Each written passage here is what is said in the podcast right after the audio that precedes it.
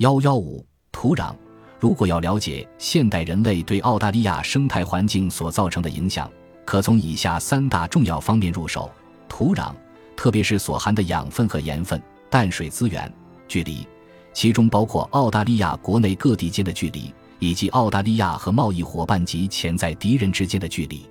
一提到澳大利亚的环境问题，首先想到的就是缺水和沙漠。事实上，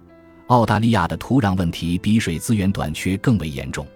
澳大利亚是农业生产力最低下的大陆，其土壤贫瘠程度、植物生长率和生产力堪称全世界最逊。这是因为澳大利亚的土地年代古老，经过几十亿年的雨水冲刷，养分已经流失。地球表面现存最古老的岩石，就是在澳大利亚西部的莫奇桑山脉，距今已有四十亿年的历史。主要有三种方法可使贫瘠的土壤重新获得肥力，然而这些方法在澳大利亚皆无可能。第一种是火山爆发生成的火山灰富含养分，能使土壤肥沃，像爪哇、日本和夏威夷等地正是受益于此。然而在澳大利亚，只有东部很小几个地区在一亿多年前曾有过火山活动。第二种是冰川运动对冰川底床进行消磨和刻蚀。产生有助于土壤肥沃的碎屑。北美洲将近一半的地区在过去一百万年里曾遭受过冰河作用的影响，而在澳大利亚，只有东南部阿尔卑斯山区方圆二十平方英里地方曾受过冰河作用的影响，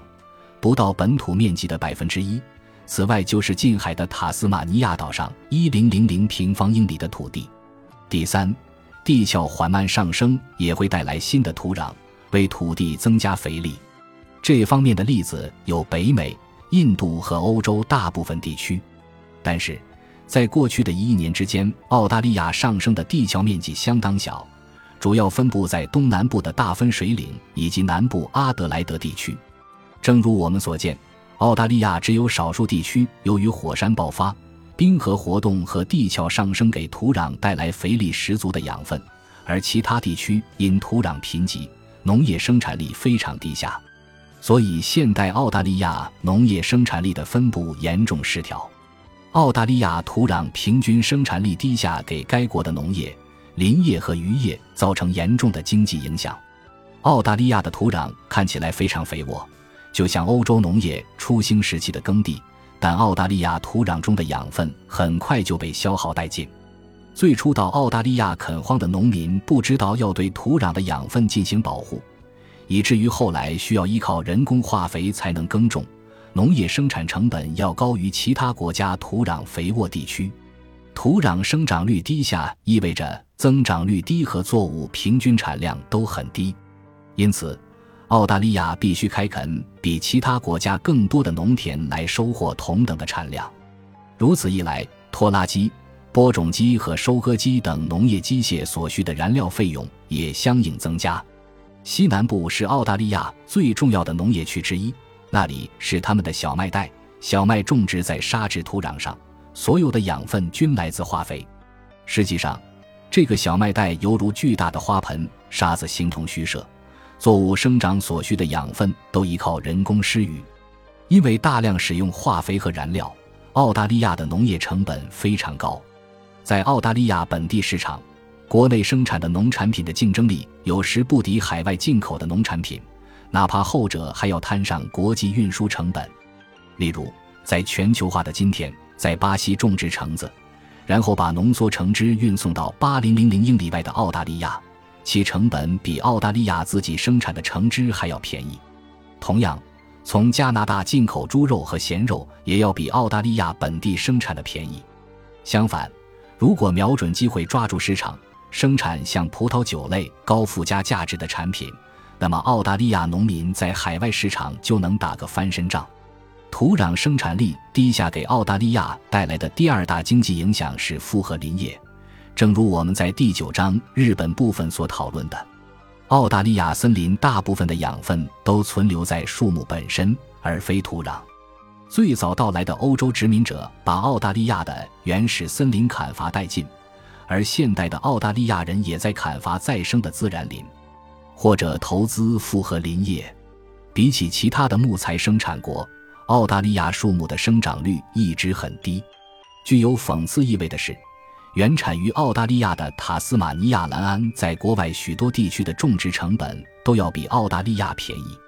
让我倍感惊讶的是，低下的土壤生产力给澳大利亚带来的第三大经济影响竟然是渔业。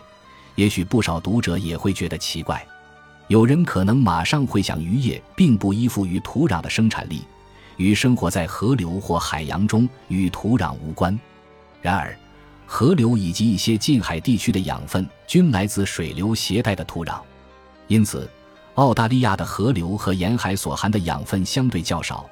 鱼类资源就像农田和森林，很快遭到枯竭。澳大利亚的海产品由于过度捕捞。经济效益每况愈下，而许多鱼类几年内便相继灭绝。今日，在世界近二百多个国家中，澳大利亚拥有全世界第三大渔场，但其渔业产值却排行第五十五位，而淡水渔业的产值更加小。澳大利亚低下的土壤生产力还有一个特点，就是一眼看不出其贫瘠的本质，因而最初到来的欧洲殖民者没有注意到这个问题。相反。他们看着一望无际的森林以及现代世界最高的树木，被这些假象蒙骗，误以为这是一片富饶的土地。当最初的树木被砍倒，草也被羊吃光之后，人们这才发现树木和草生长得非常缓慢，土地的农业价值并不高。许多地方的人们不得不放弃投入大量金钱兴建的家园、篱笆等建筑，到其他地方重新开始。从早年的殖民时期一直到今天，澳大利亚的土地利用一次次周而复始地陷入清理、投资、破产和放弃的命运。澳大利亚农业、林业和渔业的种种经济问题以及土地开发失败，均归咎于土壤生产力低下。在澳大利亚很多地区，还有一大土壤问题是盐碱度高，其原因有三个方面。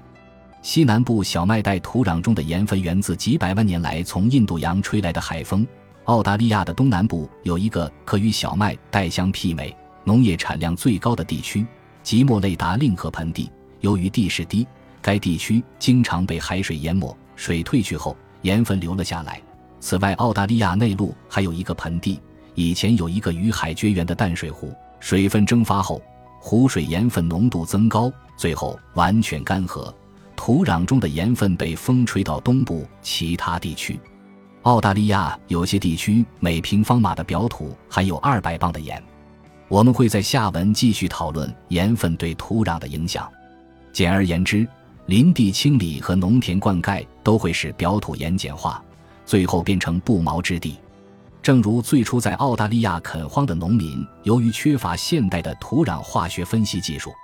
无从得知土壤的贫瘠。也不知道土壤的盐碱化问题，这一切都是无法预料的。